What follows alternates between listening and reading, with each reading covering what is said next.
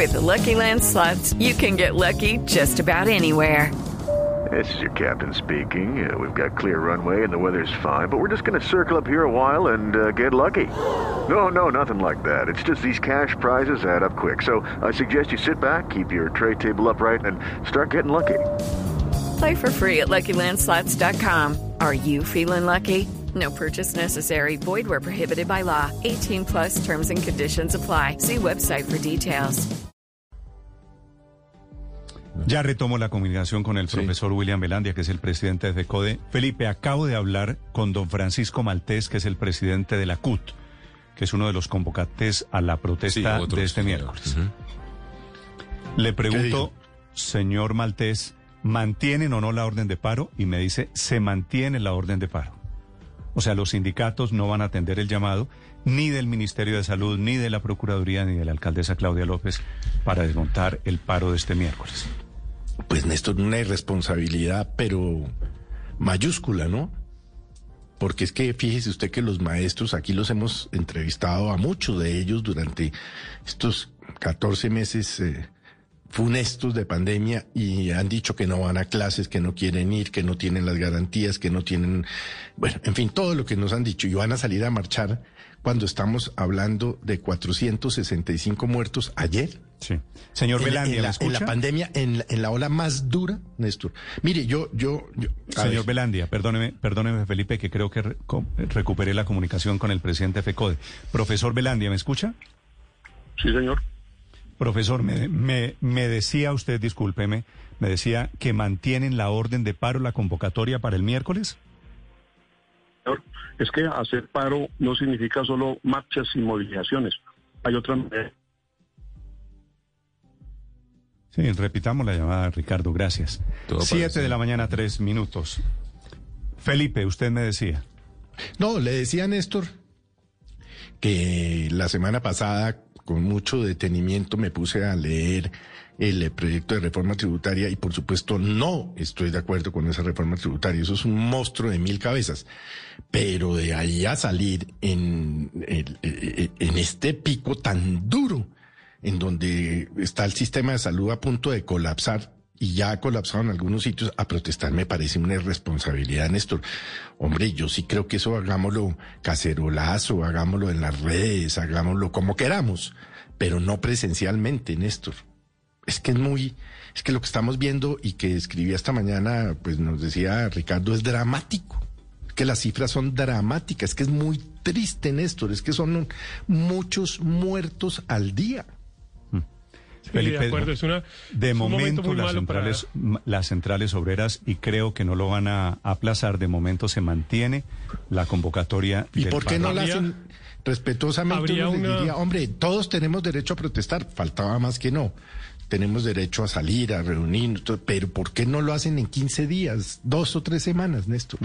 habría una manera de desmontar la protesta, que es que quien la generó la desmonte, que fue el presidente Duque presentando una reforma tributaria como la que presentó y se y digamos se había advertido muchas veces que una de las razones para que fuera inconveniente la reforma era primero obviamente la pandemia y seguro, perdóneme Néstor, déjeme terminar, Sí. déjeme terminar Néstor. Primero la pandemia Es que y seguro veo- y segundo obviamente la tensión muy- social que se muy- genera lo veo muy que se genera con el tema. Héctor, usted que se ha cuidado, Héctor, ¿usted sale a protestar este miércoles?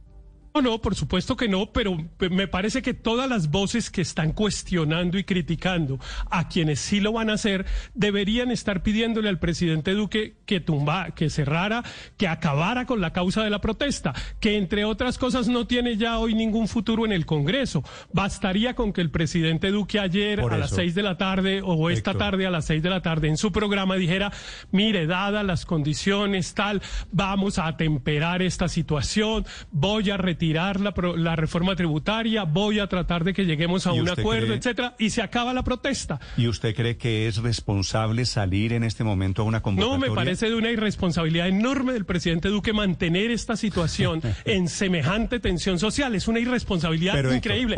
Fue una acuerdo. irresponsabilidad una- de haberla presentado una- como se advirtió.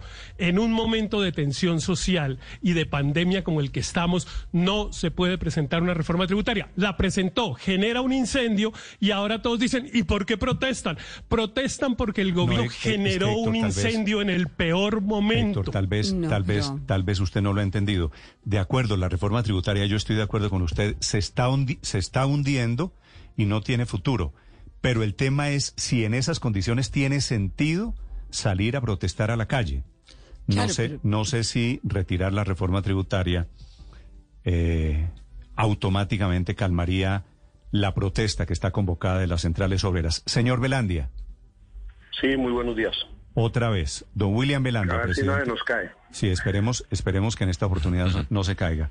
Señor Velandia, si, refor- si retiran la reforma tributaria, ¿ustedes retiran la convocatoria de las marchas? Primero es una decisión de consenso con nuestras centrales, el Comité Nacional de Paro. Nosotros somos filial de la Central Unitaria de Trabajadores y la orden viene de arriba, del Comité Nacional. Segundo, nosotros estamos reclamando, sí, claro, el hundimiento de la reforma tributaria, porque es que usted la analiza el texto, no tiene nada bueno para las clases medias, para los maestros, para los trabajadores, para la población más vulnerable. Al contrario, aumenta aún más la pobreza, la extrema pobreza y la brecha social. Pero es que aunado la reforma tributaria que es nefasta en estos momentos, que no recoge ni siquiera las mismas recomendaciones de esa comisión de científicos que trajeron para que la preparara, pues hay otra serie de elementos. El, está el proyecto de ley de salud, el 010, está esa arremetida contra eh, la, la, la mayoría del pueblo colombiano con propuestas en el, en el Congreso de la República de mano del gobierno que atentan.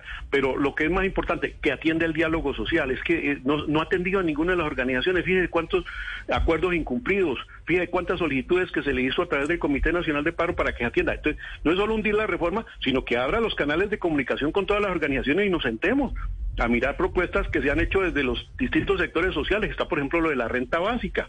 Sí, o sea, cosas que tienen que darse porque, hombre, es que la pandemia no solo se, se, resuelve con eh, suspender la protesta social, no, con una política social que permita apalancar las necesidades de la, inmens de la inmensa mayoría de los colombianos y las colombianas.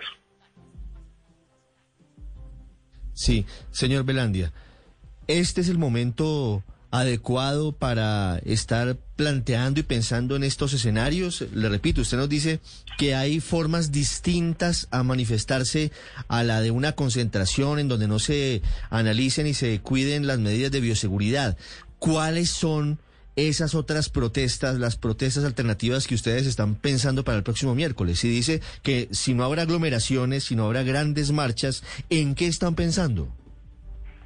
Se pueden hacer eh, actividades virtuales, se pueden hacer asambleas con maestros, con padres de familia, se pueden hacer eh, sectoriales, por ejemplo, en los barrios, en la Junta de Acción Comunal con los vecinos, de manera donde se tengan en cuenta las condiciones de bioseguridad. Se tienen las redes, que fíjense que las redes las han utilizado para satanizar a FECOE, para satanizar al magisterio. Hombre, nosotros estamos utilizando es para llamar al sentido social, pero de esa manera, y como lo hemos dicho, para nosotros siempre ha sido una responsabilidad del magisterio la defensa de la vida, la defensa de la salud, y hemos cumplido con el derecho Sí, a la educación, pero, lo seguimos, seguiremos haciendo. ¿Esto garantiza entonces que el miércoles no habrá marchas por parte de FECODE en el marco del llamado paro nacional? Esto garantiza que tenemos que analizar la situación, sí, que tenemos que mirar la actitud del gobierno, porque es que el gobierno no puede pedir a nosotros que, sus- que suspendamos el paro a, a cambio de qué. No, nosotros sabemos de la importancia de, la- de las condiciones de bioseguridad, el momento que estamos viviendo, y por eso hemos destacado, queremos volver a la escuela con condiciones de bioseguridad. Nosotros nunca hemos dicho que no queremos volver a la escuela, es que no me explico por qué no, no- nos malinterpretan siempre en ese sentido. Lo que pasa es que hoy hay unos protocolos que desde la misma, desde el mismo Ministerio de Salud establecen unas condiciones que hemos dicho al gobierno, revisemos todos los temas, verifiquemos las condiciones de las escuelas y queremos volver a la escuela pero con condiciones, como lo he dicho y lo seguiré diciendo, en donde no se atente contra la vida, contra no se coloque en riesgo nuestras comunidades educativas.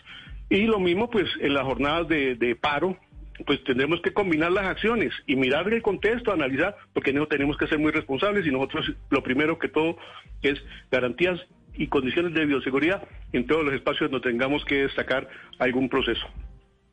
Eh, doctor Belandia, precisamente una de las exigencias que ustedes hacen para volver a las aulas es que a los niños mayores de 10 años los vacunen, según el comunicado recientemente que publicaron.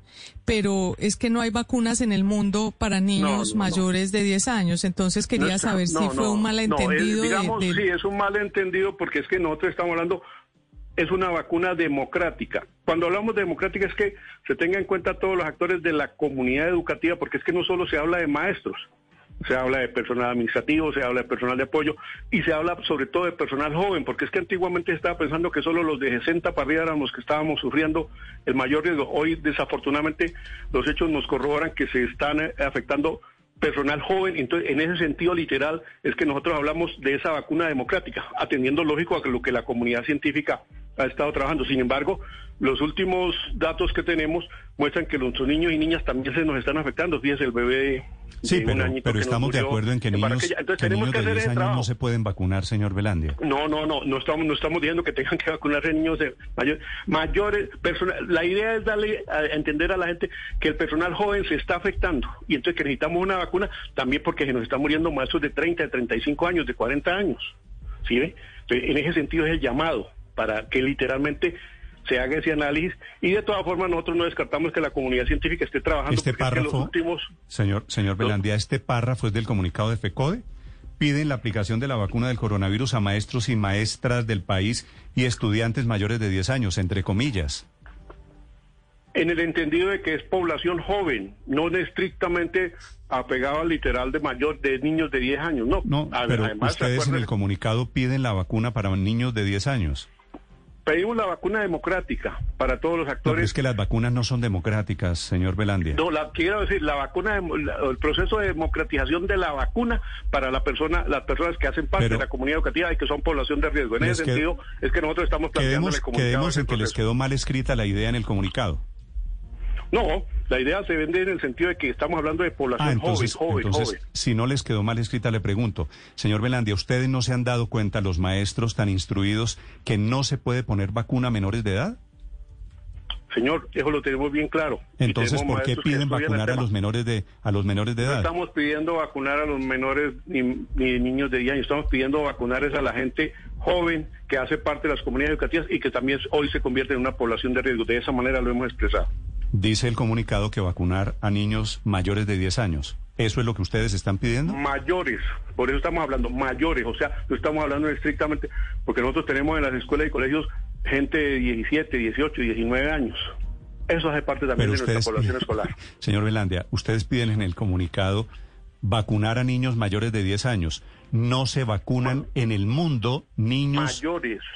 Estamos hablando estrictamente mayores de. Eso quiere decir que abre todo un panorama por encima de. O sea, Entonces, estamos hablando desde la población joven, estamos haciendo referencias a eso. le, le, voy a hacer una sugerencia muy respetuosa. Cuando uno comete un error, uno dice, hombre, sí, eso nos quedó mal redactado y punto. Pero, pero no se aferren a la obstinación, no se vacunan mayores de 10 años, no se vacunan niños de 11 años, ni de 12, ni de 13, ni de 14, ni de 15 reconozcan que se equivocaron y punto, y seguimos al siguiente tema. Nosotros seguimos insistiendo en que si la, hacemos alusión a la población de 17, 18, 19 años que son mayores de 10 y que hacen parte de nuestras comunidades educativas, a nuestros maestros y maestras jóvenes. Señor Belandia. pero bueno, listo, eh, cada quien toma en el sentido como eh, hace la expresión y respetamos las posturas que ustedes tienen. No, la postura no, es que le estoy diciendo no se vacunan mayores de 10 años en el mundo. Y usted me, usted me insiste en pedir que, sí, que un mayor de 17 es mayor de 10. Claro, mayor de, y un, niño, un joven, pero Un niño de 11 años no se vacuna en ninguna parte del mundo, señor Belandia. Estamos hablando de población mayor, jefe, de gente que tiene ya unos elementos que hacen parte de la población de riesgo en las comunidades educativas. En ese sentido nosotros lo expresamos. En, en las matemáticas que manejan ustedes en FECODE, 11 es mayor de 10, ¿cierto? 11, 12, 13, 14, 15, ¿Y eso no se vacuna? 18 también son mayores porque son intervalos yo no quiero, No quiero centrar la entrevista en esto, señor Belandia, porque le digo, me parece que les quedó mal expresada la opinión. Ustedes se referían, digan, quítenle, quítenle mayores de 17, lo que, lo que quiera, pero no insistan en mayores de 10 años. Eso es una tontería y usted me disculpa. No, no, nosotros en el lenguaje figurado ustedes lo toman de esa manera, nosotros estamos hablando desde la población mayor población joven, población que está en riesgo en nuestras comunidades educativas. En ese sentido hacemos la, invitación al gobierno nacional. Y yo eso lo entiendo y le sugiero que le cambien 10 por 17 y queda todo perfecto. Atendremos todas estas recomendaciones, pero seguimos diciendo, hacemos referencias que a la población joven nos le está afectando hoy más que nunca esta, Entonces, esta señor Belandia, sigan pidiendo la vacuna para los mayores de 10 años, allá ustedes. Gracias, señor Belandia. Bueno, gracias a ustedes, muy amables. Okay, round two. Name something that's not boring. A laundry? Ooh, a book club. Computer solitaire, huh? Ah, sorry, we were looking for Chumba Casino. That's right. ChumbaCasino.com has over 100 casino style games. Join today and play for free for your chance to redeem some serious prizes. ChumbaCasino.com. No purchase necessary. Where prohibited by law. 18 plus terms and conditions apply. See website for details.